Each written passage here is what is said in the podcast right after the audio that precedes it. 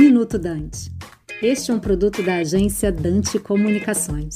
Que país o presidente irá herdar no ano de 2023? Certamente um Brasil necessitando de muitos ajustes em sua política econômica, ambiental e social, com inflação rondando no ano 5% e fora da meta do Banco Central, tendo que manter o Auxílio Brasil ou outros benefícios para os necessitados que agregam despesas de 50 bilhões não previstas no orçamento, que se incorpora às reduções de impostos que deixa cerca de 140 bilhões para serem ajustados o crescimento previsto de algo como 2,80% para o PIB em 2022 dará lugar a um crescimento modesto, próximo de 0,6, 0,7, ou seja, um quarto do ano anterior, tendo que lutar pela extinção do orçamento secreto com o Congresso e discutir novos tetos de gastos.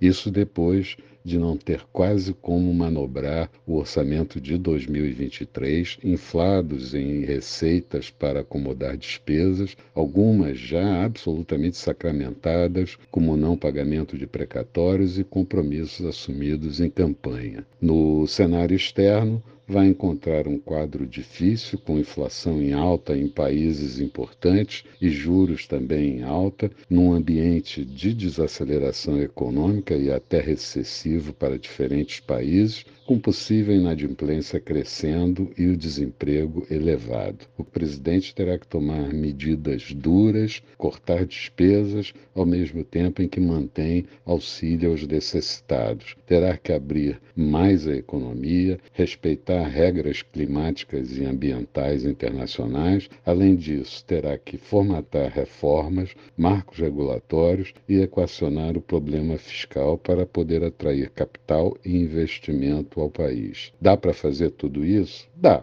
mas será bem duro. Álvaro Bandeira, economista e consultor financeiro, para o Minuto Dante. Você acabou de ouvir Minuto Dante, um produto da Dante Comunicações.